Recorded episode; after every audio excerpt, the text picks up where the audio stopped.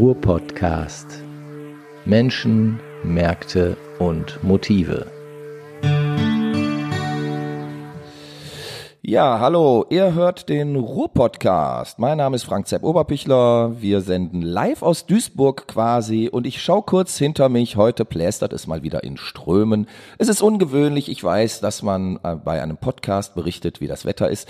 Aber ich habe viele Zuschriften daraufhin bekommen, weil wir irgendwann mal angefangen haben zu sagen, wie das Wetter ist und ich bleibe einfach dabei. Also heute, es gießt in Strömen und ich sitze hier leider nicht mit der Annika, die musste sich krank entschuldigen. Nein, sie hat nicht dieses komische Biervirus, was allenthalben so um äh, die Nase fliegt. Sie ist einfach nur so erkältet. Und äh, mir gegenüber sitzt aber ein kerngesunder Holger Schmenk, seines Zeichens Direktor Sof des Sophie Scholl Gymnasiums in Oberhausen, aber auch Heavy Metal Fan und Buchautor. Grund genug also, dass wir uns heute mal unterhalten. Hallo Holger. Hallo Sepp, vielen Dank für die Einladung. Gerne, gerne. Schön, dass ich hier sein kann. Ja, dann wollen wir doch mal direkt loslegen. Du bist ja, ähm, also ich habe dich als Heavy Metal Fan kennengelernt vor vielen Jahren. Ähm, da hatten wir, glaube ich, mal einen gemeinsamen Auftritt. Du als Heavy Metaler, ich als Punker. Ja, und wir haben sehr viel gelacht. Ähm, aber du bist jetzt auch ähm, seit einiger Zeit Direktor des Sophie Scholl Gymnasiums in Oberhausen. Wie lange machst du das schon? Äh, Direktor bin ich seit 2017. Okay. Ist äh, das größte Gymnasium in Oberhausen. Ja. Und äh, von daher bietet es aber ganz viele Möglichkeiten und Chancen, um, um Schule zu entwickeln. Ja. Ist wirklich ein tolles Gymnasium. Wir haben eine sehr nette Schülerschaft und ich hoffe, dass ich das noch ein paar Jahre machen werde. Okay, das heißt, du hoffst, gibt es da schon Leute, die an deinem Stuhl sägen oder? Nein, sägen kann man ja Beamten immer äh, schlecht. Ja. Äh, nein, aber es gibt ja immer mal Entwicklungen, äh, sei es beruflich oder privat, wo man dann irgendwann Entscheidungen treffen muss. Aber ich habe mir fest vorgenommen, ich möchte noch ein paar Jahre da bleiben. Okay. Und die, ähm, das ist einfach eine unheimlich nette, nettes Arbeitsumfeld, weil wir eine wirklich tolle Schülerschaft haben. Ja. Wie, wie groß ist eure Schule? Kann man das so sagen? Also knapp 1200 Schülerinnen und Schüler. Oh, okay. Und der also meist äh, fünfzügig. Der Lehrkörper, wie, wie viele Leute habt ihr da? Dadurch, dass wir viele Teilzeitkräfte haben, etwas über 100. Also das heißt, du musst schon einen Überblick haben über insgesamt 1300 Personen, oder? Ich, ich kann mir ja so schlecht Namen merken, das ist mein großes ja, Problem. Das aber haben wir gemeinsam. Die Kollegennamen kann ich inzwischen. Nein, ist äh, wirklich schwierig, sich einen Überblick zu verschaffen. Aber man hat natürlich ein Team, es gibt Koordinatoren, es gibt inzwischen ja. Stellvertreter. Und von okay. daher äh, teilt man sich die Aufgaben auch auf. Ja. Jetzt seid ihr als Gymnasium ja das, was man so landläufig die Bildungselite nennt. Ähm, hast du im Vergleich zu anderen Schulen, weiß ich jetzt nicht, Gesamtschulen, äh, ähm, Realschulen, Hauptschulen, habt ihr ein, ein anderes Sendungsbewusstsein? Geht ihr anders mit euren Kindern um? Ähm, wie sieht das aus? Also der Begriff der Elite äh, ist, ist ein Begriff, den ich grundlegend ablehne. Der erinnert mhm. mich persönlich immer an Nationalsozialismus. Okay. Äh, von daher, ich möchte keine Elite, sondern mhm. ich möchte, dass wir eine Schule sind, wo alle, die potenziell die Chance haben, auf dem Gymnasium zu bestehen, also mhm. halbwegs gute Leistung zu bringen, auch eine Chance bekommen. Mhm. Äh, es ist natürlich ein Unterschied zur Gesamtschule oder Realschule, das ist klar. Eine Gesamtschule hat ja im Idealfall eine Drittelung der Schülerschaft, Hauptschüler, Realschüler, Gymnasiasten. Ja. Bei der Realschule sieht es noch ein bisschen anders aus. Also wir haben schon natürlich die eher leistungsstärkeren Kinder. Mhm. Wobei man sagen muss, in NRW gibt es ja seit Jahren den Trend, dass immer mehr Kinder zum Gymnasium gehen. Mhm. Und, ähm, Woran liegt das eigentlich? Na, es ist natürlich äh, die Idee vieler Eltern, dass man nur mit einer allgemeinen Hochschulreife beruflich etwas werden kann. Viele wollen studieren mhm. und deswegen sind die Gymnasien relativ beliebt. Aber die allgemeine Hochschulreife kann ich ja auch auf einer Gesamtschule erlangen. Ist richtig. Trotzdem mhm. gilt ja immer das Gymnasium noch als die in Anführungsstrichen bessere Möglichkeit. Und ja, das, das ist so in den Köpfen der Eltern und nicht immer zum Vorteil der Kinder. Mhm.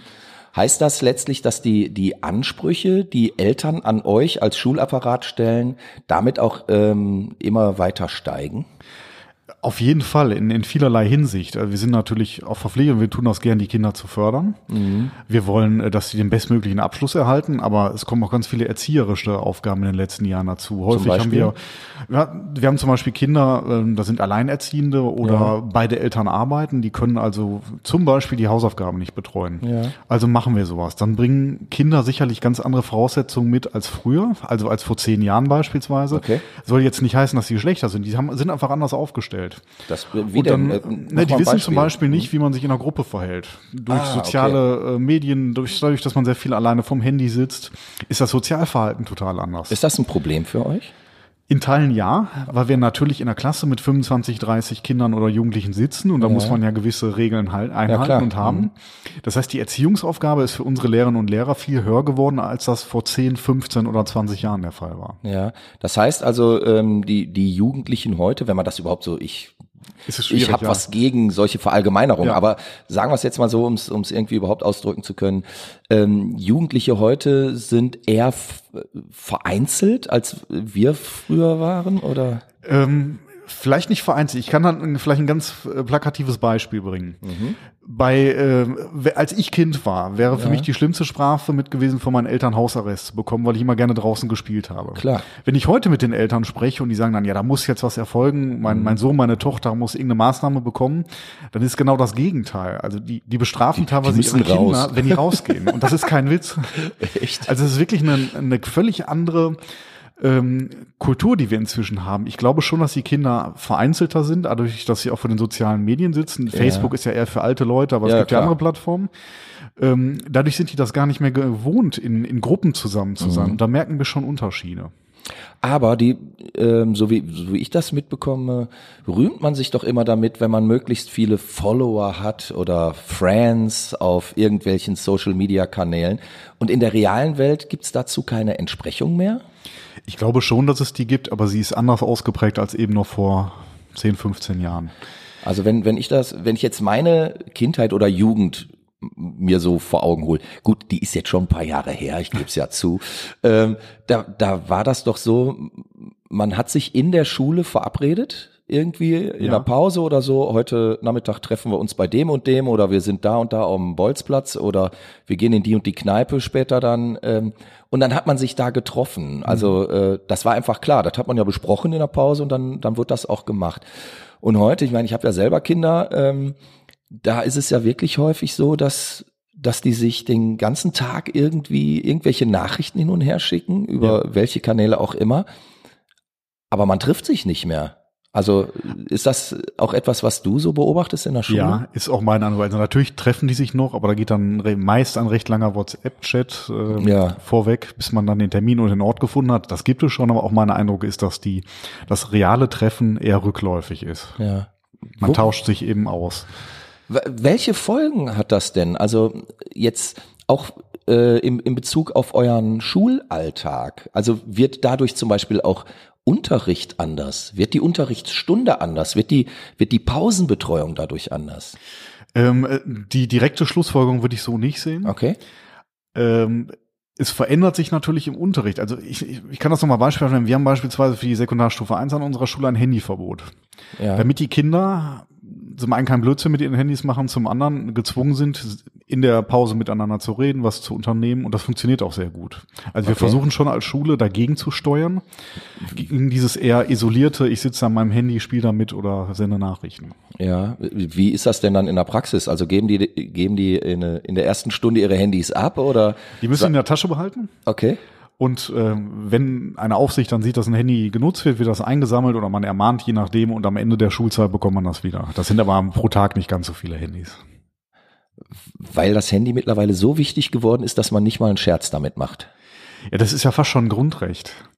Ähm, Ja, aber jetzt mal ganz ehrlich, zu unserer Zeit, ne? Denken wir mal einige Jahre zurück. Wenn uns da ein Lehrer gesagt hätte, das und das dürft ihr auf keinen Fall jetzt machen, was wäre das denn für uns gewesen? Eine Aufforderung zum Tanz, möchte ich sagen. Natürlich. Der hätte äh, einen schlechten Tag gehabt, dieser Lehrer oder diese Lehrerin, weil das jeder gemacht hätte. Klar, ach, Mhm. das ist verboten, super. ja, so war das doch bei uns. Ja. Also wenn ich mich richtig erinnere, zumindest. Nein, es ist aber schon, ähm, die meisten halten sich da dran. Okay. Wir haben ja ohnehin, ne, wenn ich jetzt, ich bin Jahrgang 78, auch an meine Jugend denke, äh, da gab es ja viele Gruppierungen, also Ja. auch die Punk-Szene, die Heavy-Metal-Szene Ja. und so weiter. Das gibt's ja heute in der Form gar nicht mehr. Die Kinder sind ja relativ gleichförmig, was das Äußere betrifft. Ja.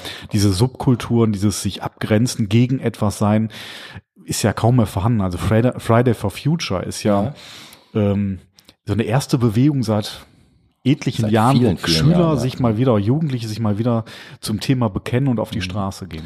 Wie wird das bei euch gelebt, Fridays for Future? Habt ihr das, äh, habt ihr aktive Schüler, die das machen? Äh, erlaubt ihr das oder seid ihr dagegen? Wie, wie wirkt sich das aus? Ja, das ist für mich immer eine Grauzone.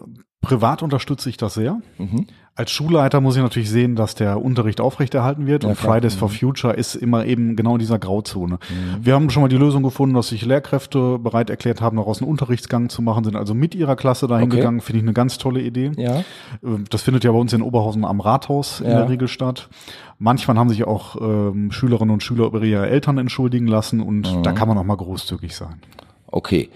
Was jetzt aber keine Aufforderung sein sollte, den Unterricht zu schwänzen, liebe Definitiv Schüler. nicht. So ihr das denn hören solltet, so ihr dieses Medium Podcast akzeptiert.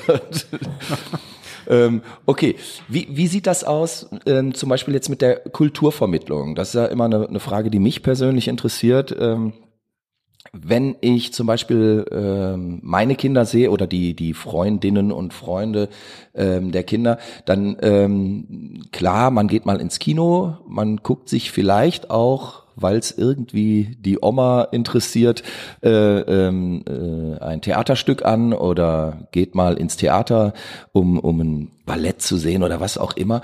Aber ich sag mal so ein so ein wirkliches Interesse an Kultur, die darüber hinausgeht, äh, eine Serie auf Netflix anzuschauen, ist häufig nicht mehr vorhanden. Oder sehe ich das falsch? Ich glaube, da muss man wieder differenzieren. Also Ja. ich habe das Glück, an einer Schule zu sein, die zum Beispiel im musikalischen Bereich extrem gut aufgestellt ist. Okay. Das geht bei uns schon in den ähm, kleineren Klassen los, fünfte, sechste, da haben wir die sogenannten Bläserklassen. Da kommen Mhm. Kinder, die haben, die können auch nicht mal Noten lesen und schaffen es innerhalb von einem Jahr in ihrem Klassenorchester Mhm. ganze Stücke zu spielen. Cool. Und daraus gehen bei uns ganz viele Chöre, Bands, Orchester und so weiter hervor. Wir machen zweimal im Jahr eine Musicalproduktion. Super. Äh, eine davon wirklich auf einem semi-professionellen Niveau. Da werden äh, Broadway-Musicals teilweise gekauft, beziehungsweise Mhm. die Lizenzen. Und dann wirken da Kinder, Jugendliche unterschiedlicher Schulen mit. Und das Ganze wird bei uns dann an bis zu zehn Abenden aufgeführt. Wow. Also Dann der Kulturbereich ist stark. oder ähm, ladet ihr alle ein, die dann? Äh, Die Tickets sind zum Selbstkostenpreis, kann man Mhm. die kaufen. Es sind auch ähm, Bürger aus Stärkrade, aus Oberhausen, die kommen, Ja. Die sich das Ganze dann anschauen. Also wir sind da gut aufgestellt. Mhm. Jetzt haben wir gerade erst in dieser Woche eine Kooperation mit dem Stadttheater oder wollen mit dem Stadttheater Oberhausen eine Kooperation abschließen. Okay. Damit verpflichten wir uns mehr oder weniger, dass unsere Schüler dreimal in ihrer Schullaufbahn ins Theater gehen. Klingt nicht viel, ist aber letztlich genau dieser Anreiz, den, glaube ich, viele Kinder und Jugendliche brauchen, um einen Zugang dazu zu bekommen. Und wir sind auch in anderen Bereichen, also Demokratieerziehung, gut aufgestellt. Wir sind Schule ohne Rassismus Ja. und machen da ganz viele Aktionen, um eben die Kinder daran zu führen. Jetzt habt ihr natürlich mit dem Namen Sophie Scholl auch ein, ein großes Erbe anzutreten in Ja. gewisser Weise. Ne? Ähm, Sophie Scholl, ähm, Bewegung Weiße Rose, wenn ich mich richtig erinnere, Ja. ähm, war ja eine der großen ähm, ja, Revoluzerinnen, ähm, um gegen, gegen das ähm, Regime äh, der NSDAP und äh, Adolf Hitler anzutreten.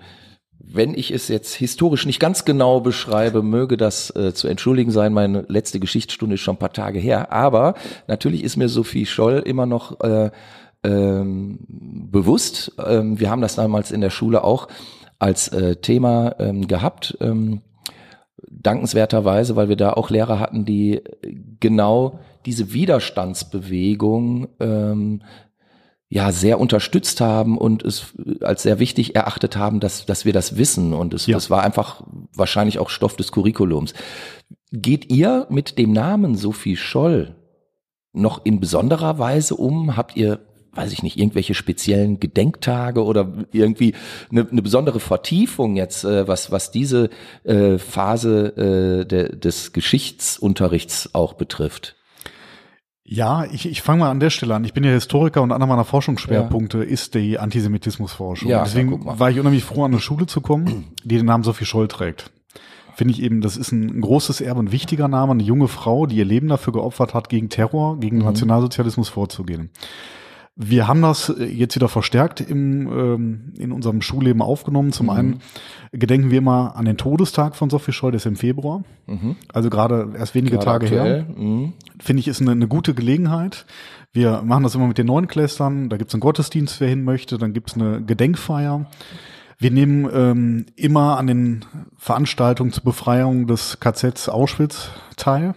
Das heißt, Auch ihr das fahrt, da, fahrt da hin oder? Wir haben tatsächlich auch eine Auschwitzfahrt in der Oberstufe, Oh, aber okay. es gibt innerhalb Oberhausens diese Gedenkfeier, dann kommt auch mal der Oberbürgermeister, verschiedene Mhm. Schulen werden an einem Ort treffen sie sich und gedenken in irgendeiner Form äh, des Terrors, positionieren sich dagegen. Also eine sehr, sehr wichtige Veranstaltung, wo Jugendliche wirklich etwas dagegen tun, offensiv zeigen, dass sie für Demokratie stehen und keine Diktatur, keine Ausgrenzung dulden.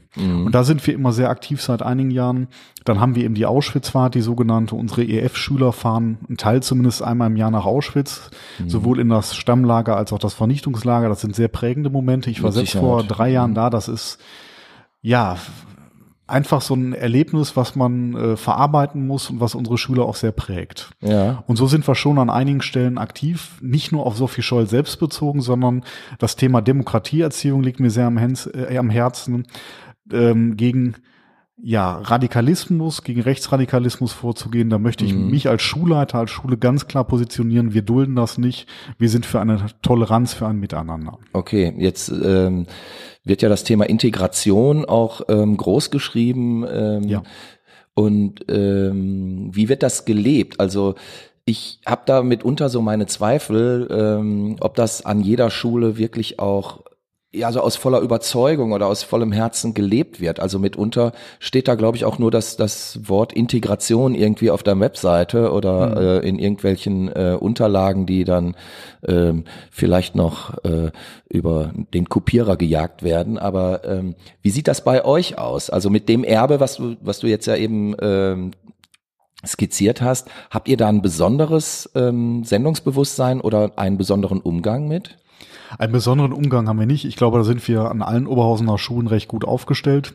Wir bekommen sogenannte IVK, also das sind internationale Vorbereitungsklassen. Das heißt, die Kinder, die beispielsweise aus äh, Regionen wie Syrien, Afghanistan kommen, aber auch EU-Zuwanderer, die kein Deutsch beherrschen, kommen in diese Klasse, bekommen eine besondere Deutschförderung, werden teilintegriert in den Klassen. Und Ja. da finde ich, haben wir auch am Sophie Scholl ein recht gutes Konzept. Wir versuchen eben sehr intensiv Deutschunterricht zu geben. Das ist mir auch mal ein großes Anliegen. Und äh, dann kommen die ganz schnell in die Regelklassen rein, sodass sie Ja. eben mit deutschen Kindern oder Kindern der Regelklassen sehr schnell in Kontakt kommen. Okay. Äh, Das läuft, würde ich schon sagen, an den meisten Oberhausener Schulen recht gut. Mhm. Und ähm, seid, seid ihr vom, vom, von der Ausrichtung her, seid ihr eher, äh, ich sag jetzt mal, äh, naturwissenschaftlich geprägt oder eher äh, ähm, im, im Bereich der Sprachvermittlung oder wie, wie sieht das bei euch aus? Also da haben wir tatsächlich den großen Vorteil, dadurch, dass wir ein so großes System sind, haben wir drei Schwerpunkte. Es ist einmal der musikalische Zweig, Okay. der ähm, wirklich gelebt wird und auch ja fast schon ähm, wir, nein anders. Bei uns gehen immer wieder Kinder von der Schule weg oder dann junge Erwachsene, die Musik studieren, Ja. die wirklich talentiert sind, die sich die Schule auch bewusst aussuchen. Das ist ein Okay. ganz toller Bereich. Wir haben zusätzlich in den letzten Jahren äh, den bilingualen Zweig Englisch aufgebaut. Man kann bei uns ein bilinguales Abitur erreichen. Finde ich auch ganz wichtig, die Sprachförderung. Und der dritte Zweig ist eben der MINT-Zweig. Okay. Und auch da haben wir ganz viel gemacht, von 3D-Druck äh, über Drohnen-AGs und so weiter bis hin zur MINT-AG, um da die Schüler aus Berufsleben vorzubereiten. ja. Der Punkt der Demokratieerziehung steht eben über allem. Das gehört mit zum Leitbild der Schule, mit zum Schulprogramm, was wir auch gerade wieder überarbeiten. Mhm. Sehr spannend. Jetzt hatte ich ja in der Einführung quasi schon angedeutet, dass du ja auch noch eine ganz andere Leidenschaft hast. Ja. Ähm, also nicht, nicht nur ähm, ja, Schüler auszubilden. Wobei, bevor wir auf deine andere Leidenschaft kommen, ähm, würde ich doch gerne noch mal wissen, ihr bildet aus Mhm. ne, an eurer Schule, aber wofür eigentlich? Also jetzt äh, gibt ja diesen Spruch, nicht für die Schule lernen wir, sondern fürs Leben. Ähm, ich kenne aber aus eigener Erfahrung auch einige Pädagogen in Anführungszeichen, die eher für, äh, äh, ja, für eine Verwertbarkeit in irgendwelchen Organisationen ausgebildet haben ähm, und äh, das, das Leben eher nicht so im Fokus hatten. Ähm, wie wird das bei euch an der Schule gelebt? Also habt ihr da äh, klassische ja, Berufskarrieren im Fokus oder geht's auch darum, den, den Menschen zu bilden, zu prägen, fit zu machen für, für ein Leben ähm, mit vielen Möglichkeiten? Also na natürlich zweiteres. Offiziell ist unsere Aufgabe, dass wir unsere Schülerinnen und Schüler zum Abitur führen. Okay. Also eine Studierfähigkeit herstellen. Ja. Und das ist auch ein wichtiges Ziel, das ist unbeschritten. Mhm. Äh, aber das Stichwort, wir lernen fürs Leben. Mhm. Es ist uns ein großes Anliegen, die Kinder vorzubereiten. Die müssen was von unserer Gesellschaft, unserer Demokratie verstehen. Sie müssen Ja. aber auch Handwerkszeug haben. Da kommt jetzt wieder der Geschichtslehrer ins Spiel. Ja. Das äh, Thema Werturteil, also in der Lage zu sein, sich mit Werten, mit Dingen auseinanderzusetzen, sich eine Meinung bilden zu können, eine reflektierte Meinung. Mhm. Texte verstehen und lesen zu können, also Textlesekompetenz. Das sind ja enorm wichtige Dinge, die auf das Leben vorbereiten. Absolut. Das sind, das sind, denke ich, ähm, Fähigkeiten und Kompetenzen, die entscheidend sind fürs Leben. Ne? Richtig. Sich eine eigene Meinung bilden zu können. Aber wer kann das denn heute noch? Also ich bin jetzt bewusst böse, Ja. weiß ich, aber ähm, ich sehe das ganz häufig, wenn, wenn ich mich mit äh, äh, jüngeren Menschen unterhalte und da ich ja selber zwei Kinder habe, kommt das hin und wieder mal vor, dass auch andere Menschen sind. Also äh, man trifft doch selten auf einen jungen Menschen, der eine wirklich eigene Meinung hat. Also ganz oft, ja, ist jetzt auch böse, ich weiß, aber ähm, ich will es auch äh, übertreiben. Ich höre häufig so Floskeln oder so Ja. so Sätze, die die man vielleicht in irgendeinem Film oder in irgendeiner Serie schon mal gehört hat, aber eine, eine eigene Meinung, auch wenn sie meinetwegen stotternd vorgetragen wird oder mit Ja. mit Emotionen, ist mir doch lieber, wenn ich wenn ich etwas ähm, echtes, eigenes von einem Menschen höre. Ist das ist das gar nicht so gewünscht vielleicht heutzutage? Traut sich das keiner mehr? Gewünscht auf jeden Fall, aber es, das ist eine andere äh, Generation von Jugendlichen, die weniger politisch geprägt sind. Also auch da darf man nicht wieder pauschal, äh, denke ich, sein. Es gibt immer Jugendliche, die eine ganz klare Position haben, die sehr engagiert sind. Ob im Jugendparlament in Oberhausen haben wir einige Schüler, die gehen in ihrer Freizeit ins Rathaus in regelmäßigen Abständen, um sich für Jugendliche in Oberhausen einzusetzen. Sowas Okay. gibt's ja auch. Und die haben wir. Natürlich gibt's auch eine breite Masse an Schülerinnen und Schülern, die ähm, politisch nicht so sehr gebildet sind. Da Ja. steuern wir gegen. Durch Aktionen. Wir haben Projektwochen. Wir machen jedes Jahr das äh, Projekt Demokratie leben. Ja. Also wir versuchen die Schüler schon anzuleiten, Okay. eine eigene Meinung zu bekommen. Und mir persönlich, wenn ich an meinen Unterricht denke, sind mir die Jugendlichen und die Kinder immer lieber, die ein bisschen quer denken, die auch mal gegen was sind, als die, die immer nur mitschwimmen. Das versuchen wir schon durch einige Maßnahmen auch einzuleiten. Das gelingt nicht immer selbstverständlich. Nee, natürlich, Es klar. ist keine politische Jugend. Deswegen auch nochmal zurückkommen, äh, komme ich nochmal zurück auf Fridays for Future. Mhm. Da haben wir wieder diesen Ansatz. Ich muss manchmal schmunzeln, dann setzen sich die Jugendlichen für Umweltschutz ein und werfen dann aber den Müll im nächsten Moment neben den Mülleimer. Ja, klar. Das ist eine, ein Übergang, aber da haben wir das erstmal wieder so eine Art, eine Art politisches Bewusstsein. Und mein Eindruck ist, das kommt wieder. Wir sind da auf dem, seit Jahren mal wieder auf einem guten Weg. Ich würde es mir wünschen, also jetzt nicht nur für euch Lehrer, ihr seid mir relativ egal, da bin ich ganz ehrlich. Nein, aber auch äh, auch für die ähm, für die Jugendlichen und Kinder, also dass Ja. dass da einfach ähm, auch wieder ein bisschen Selbstbewusstsein und ja sich selbst bewusst werden und sich Ja. seiner selbst bewusst werden ähm, reinspielt und man dadurch auch befähigt wird, eigene Meinungen zu bilden und überhaupt äh, ja eine Beurteilungsfähigkeit ähm, Ja. Das, das. Problem ist natürlich, wir sind eine, eine dekadente Gesellschaft. Das Uns geht so. im Wesentlichen gut. Ja. Es gibt ähm, in der Wahrnehmung vieler gar nicht die Not, über unsere Gesellschaft nachzudenken, über Entwicklung nachzudenken. Da gibt's ja ganz viele Themen, die man aufgreifen müsste, die man kritisch sehen muss. Das, die Not ist nicht da. Und das ist sicherlich Ich eine glaube, das wird sich aber relativ zeitnah ändern. Also ist gut äh, möglich. Ohne da jetzt Pessimist sein zu wollen, aber ich denke, das ist eine andere Diskussion. Das würde jetzt Ja. zu weit führen, aber äh, ich, ich glaube schon, dass es gerade jetzt notwendig sein wird, ähm, diese jungen Menschen auf ein Leben äh, vorzubereiten, was ähm, in der Zukunft viele, viele Anforderungen bereithalten wird, die wir so noch gar nicht abschätzen können. Ja, Ne? das wird wahrscheinlich so sein. Okay, Punkt. Kommen wir zu dem Heavy Metal Fan in dir. Ja. Du bist äh, ähm, Heavy Metal Fan und äh, trotzdem Direktor einer eines Gymnasiums. Das finde ich großartig. Du hast Bücher geschrieben Ja. und ähm, hast, ähm, glaube ich, einige äh, Heavy Metal Helden, kann man das so sagen, schon live getroffen und dich mit denen unterhalten. Wo kommt das her? Wo kommt diese Begeisterung her? Wie ist das entstanden? Also die ähm, Begeisterung kommt tatsächlich durch meine Frau. Die Okay. habe ich 1995 kennengelernt, die immer schon Heavy Metal Fan war. Okay, da warst du Und 17. ähm, da war ich 17 richtig. Die äh, hat mich sozusagen mit diesem Virus angesteckt. Was hast du denn vorher gehört? Tatsächlich sehr verschieden. Also ich war schon ein bisschen in der Punk-Szene drin, Okay. aber eher dieser, dieser populäre Punk. Ja. So ein bisschen alternative Musik, so, so Life of Agony beispielsweise, Okay. aber Heavy Metal kannte ich nicht. Das war für mich immer das große Fremde. Bin aber ganz schnell reingewachsen in die Szene und kann mir das auch gar nicht mehr vorstellen ohne. Ohne, ja. Und die, Ja, warum auch? Ja. Ist, ist doch super, wenn man seine Szene hat. Wunderschöne Musik und waren ja unfassbar vielseitig. Ja, Viele glauben ja immer, das sei ähm, eine brutale, monotone Musik. Das ist ja völliger Unsinn. Es gibt ja 20, 30 verschiedene Spielarten von hochkomplex über eher primitivere Sachen wie Trash Metal oder Ja. den Ur-Black Metal. Ja. Und da findet man immer wieder was Neues.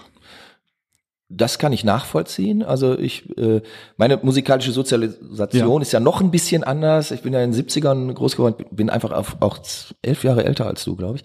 Aber ist ja egal. Also, aber ähm, ich kann das schon sehr gut nachvollziehen, so weil meine äh, ersten Lieblingsbands waren, waren neben The Who, muss ich ja sagen, äh, waren, waren dann ja halt auch Slate und Sweet und T-Rex und ähm, äh, äh, Status Quo, die ich sehr geliebt Ja. habe, klar. Ähm, das sind ja Bands, die jetzt nicht Heavy Metal waren, aber die ja auch schon hart losgerockt haben zum Teil. Und ähm, so eine Band wie Slade zum Beispiel, die ja in den 80er Jahren mit Will Bring the House Down oder so fast ein Metal-Album rausgebracht haben, haben sich ja dann auch äh, dahingehend geöffnet. Was, was war denn so deine, dein erstes Aha-Erlebnis, wo du gemerkt hast, boah, die Band, die Platte, Knaller? Äh, Platte kann ich gar nicht sagen, aber Band auf jeden Fall Iron Maiden. Ja, gut. Wo man war schnell für, für Zugang zu viele, glaube ich, einfach die entscheidende Band, oder? Auf jeden Fall. Dann ähm, aber auch eine Band wie Pantera beispielsweise, die in den 90ern wirklich noch äh, großartige Alben gemacht hat. Bin ich nie war mit Cowboys from Hell sagen. oder Vulgar Display of Power sind unglaublich tolle Alben mit einem Wahnsinnsgitarristen. Da, da Ja, passt gut. einfach alles. Hinterher haben sie dann leider nachgelassen. Aber da, da, muss gibt's ich eine sagen, Da Reihe, bin ich, da, da bin ich Ja. nicht warm mit geworden. Also das war nie meins. glaube ich. Inzwischen entdecke ich, ich, ich suche inzwischen sozusagen die Perlen, das Besondere an Bands. Da gibt's immer wieder welche, die mich wirklich faszinieren. Im Moment ist das Alcest aus Frankreich, die machen einen atmosphärischen Black Metal, eine sehr ruhige Musik. Mhm. Okay. Oder äh, Agarloch aus den USA. Auch modernere Sachen wie Hatebreed, die kommen aus der Hardcore-Ecke. Okay. Parkway Drive, das ist modernerer Metal.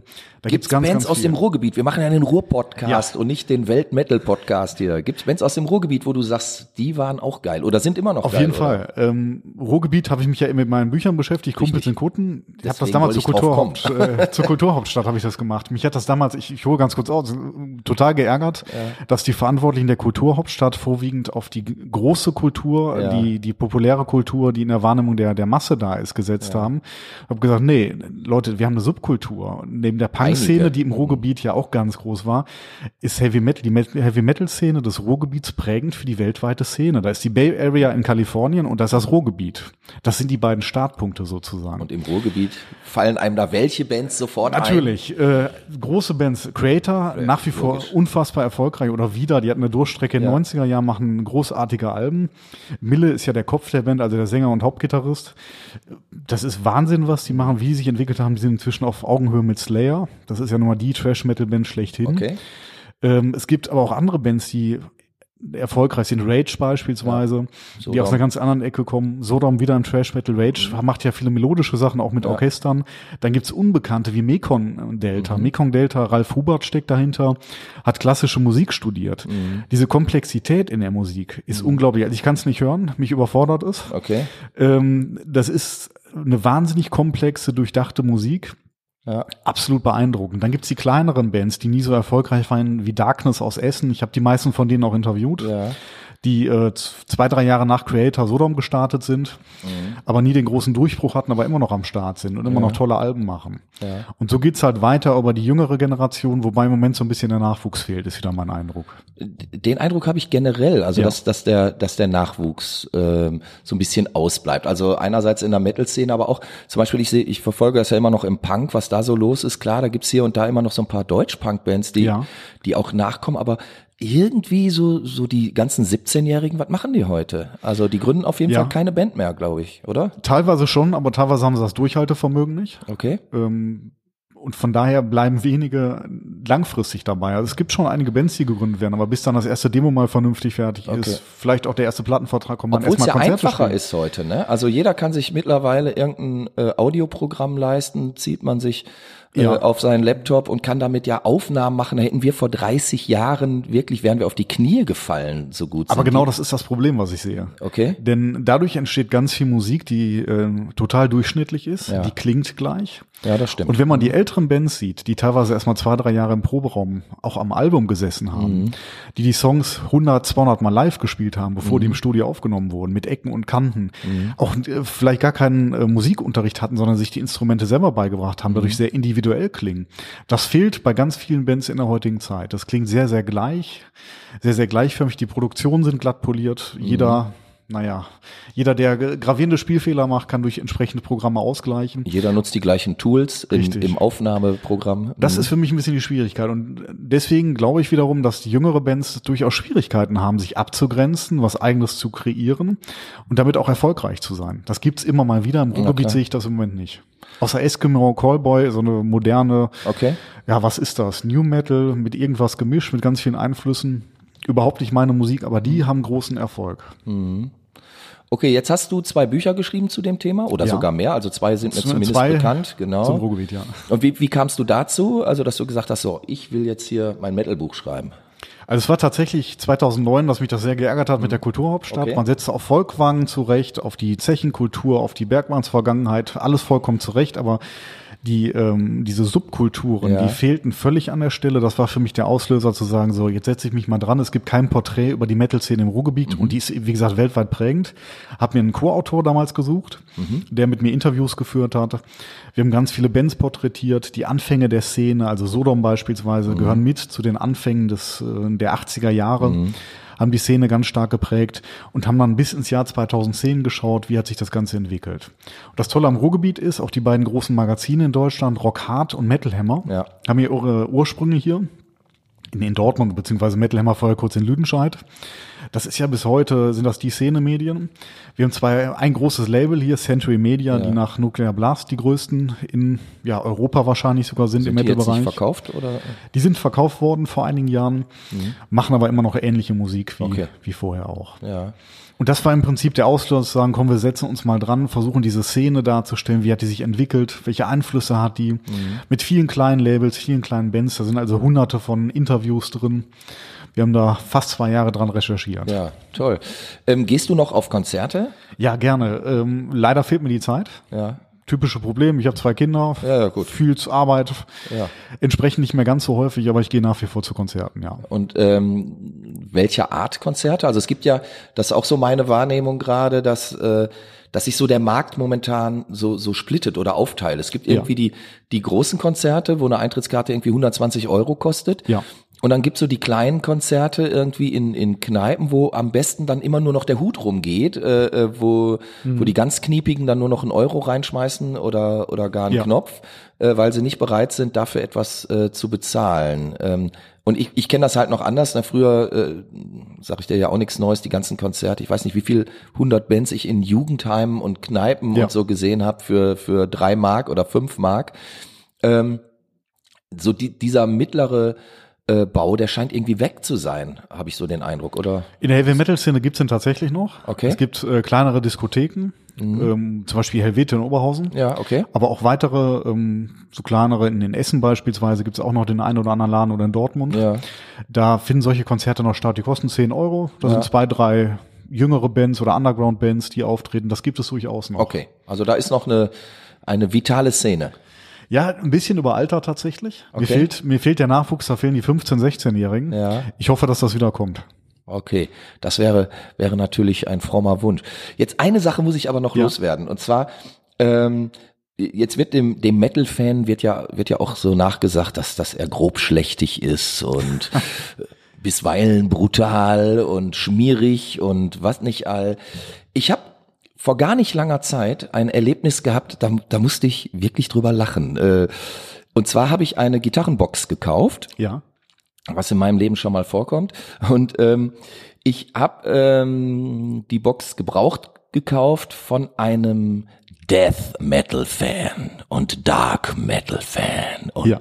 Thrash Metal Fan und wir hatten, wir kannten uns nur vom Telefon. Ähm, er hatte eine Anzeige aufgegeben, ich habe angerufen und er sagte, ja, du kannst dann bei mir vorbeikommen und so und oh, bla, bla. Grusel, Grusel, Grusel. Ich dachte, Gott wunders, was mich da erwartet. Dann kam ich da an. Ich sage jetzt nicht wo ähm, und ging in eine Wohnung, die dermaßen aufgeräumt und sauber und geleckt war, dass ich mich fast schämte, mit meinen ollen Botten da reinzugehen und ganz, das ist nicht gelogen, ich kam da rein und derjenige, der mir die Box verkaufen wollte, empfing mich, hatte auch ein T-Shirt an, auf dem irgendein Schriftzug war, den ich nicht entziffern konnte, also es war irgendeine Death Metal Band, aber er stand da in Pantoffeln. Und dann gingen wir in sein Zimmer, in sein Musikzimmer, und da stand jede Platte neben der anderen wie eine Eins. Da war kein Staubkörnchen zu finden. Und ähm, ja, ich finde ja auch, man soll mit seinen Platten gut umgehen, aber das war klinisch. Ist das, ist das kennzeichnend für den Death Metal Fan von heute, dass man sich da eher vorkommt, als wäre man auf der Hygieneabteilung eines Krankenhauses gelandet? Nein, das ist äh, sicherlich nicht der Standard. Seine Sammlung pflegt man. Sein- das auf jeden Fall. Das ist in Ordnung. Also Platten, Nein, das ist, ist sicherlich eine Ausnahme. Du sagtest ja anfangs grobschlächtig, dieser Ruf, der kommt aus den frühen 80ern. Ja. Als auf den Konzerten, zum Beispiel and Motorhead, Hellraisers. Ja. da kamen eben die äh, Biker-Gruppen dazu. Genau. Da waren teilweise Rechtsradikale, die zu den Okay. Konzerten kamen und teilweise Punks. Und die Mischung aus Metal-Fans, Bikern, Rechtsradikalen und Punks kann man sich ausmalen, wie die Konzerte Anfang der 80er Jahre teilweise ausgesehen haben. ich war bei einigen. Du warst vor einigen. Das gibt's schon lange nicht mehr. Und auch da wieder die Metal-Szene muss man total differenzieren. Gerade dieser Dark Metal, das sind ja eher, das geht ja schon fast in die Gothic-Richtung. Das sind ja eher äh, Leute, die schreiben Lyrik oder äh, sind eher sehr sensible Menschen, zum Teil zumindest. Ich will keine Klischees bedienen, aber es ist eine völlig andere Szene als die ursprüngliche Trash-Metal-Szene, die ja auch aus dem Punk kommt und relativ brutale Musik macht oder macht. Also da muss man wieder differenzieren. Was mir in der Metal-Szene auffällt, überhaupt keine grobschlächtigen Menschen. Idioten gibt's überall, keine Ja, gut, Frage, klar. aber in der Metal-Szene sehr wenige. Äh, ich finde es beeindruckend, wie viele Menschen in sozialen Berufen arbeiten. Krankenpfleger oder Lehrer. Gar nicht so wenige Metal-Fans. Okay. Das ist für mich sehr kennzeichnend für die äh, Metal-Szene und äh, ich war früher oft einmal auf Kan- Punk-Konzerten, da ging's doch recht ab. Metal-Konzerte sind äh, natürlich laut, äh, die Leute feiern die Musik, aber es ist in der Regel unheimlich friedlich. Ja, klar. Das glaube ich schon. Ähm, okay, dann haben wir dieses, dieses Klischee jetzt auch irgendwie zerstört. Tut mir leid. ähm, nee, ist super, super. Ich finde das ja immer gut, wenn, wenn Klischees entlarvt werden und ähm, sich am Ende des, des Tages da was ganz anderes rausstellt. Ähm, letzte Frage vielleicht. Stell dir vor, du hast noch ein Konzert zu erleben. Welche Band würdest du dir anschauen wollen? Die kann ich nicht beantworten. Da gäbe es fünf bis zehn wahrscheinlich. Ja, eins. Boah. Also wenn Bruce Dickinson noch singen könnte, Iron Maiden, aber der schafft es leider nicht mehr ganz so gut. Ne? Aber die kommen doch wieder auf Tour nächstes Jahr. Die oder? kommen auf Tour in Köln, aber da muss ich sagen, da war ich nicht bereit, die, die Karte zu kaufen. Okay. Äh, da sind wir nämlich bei dem über 100 Euro, 120 Ja, ja, Euro oder ähnliches. Finde ich, finde ich Mhm. einfach nicht mehr okay, selbst wenn es Maiden sind. Ich glaube, das wäre so die Band, wo ich sagen würde, die, die möchte ich noch einmal sehen, ja. Wunderbar, dann hätten wir. Und gäbe es eine, eine Ruhrpott-Band, wo du sagst, die will ich unbedingt noch mal sehen, aber die kann ich gar nicht mehr sehen, weil es sie nicht mehr- gibt? Oder ja, gut. Creator kann man immer noch sehen. Richtig, also die, die Bands kann man ja fast alle noch sehen. Ja. Ähm, von daher, das wären tatsächlich Creator, die ich, die musikalisch sich unfassbar entwickelt haben. Mhm. Das ist völlig beeindruckend. Das ist für mich so im Moment die Nummer eins im Ruhrgebiet, ja. Alles klar. Dann danke ich dir ganz herzlich, Holger Schwenk, ähm, ja, Direktor eines Gymnasiums, nicht nur irgendeins, sondern des Sophie-Scholl-Gymnasiums aus Oberhausen und Metal-Fan. Ich bedanke mich ganz herzlich bei dir. Ja, vielen Dank für die Einladung. Ja, das war der Ruhr-Podcast. Wir hören uns demnächst wieder. Herzlichen Dank und bis dann. Danke. Tschüss. Dankeschön. Tschüss.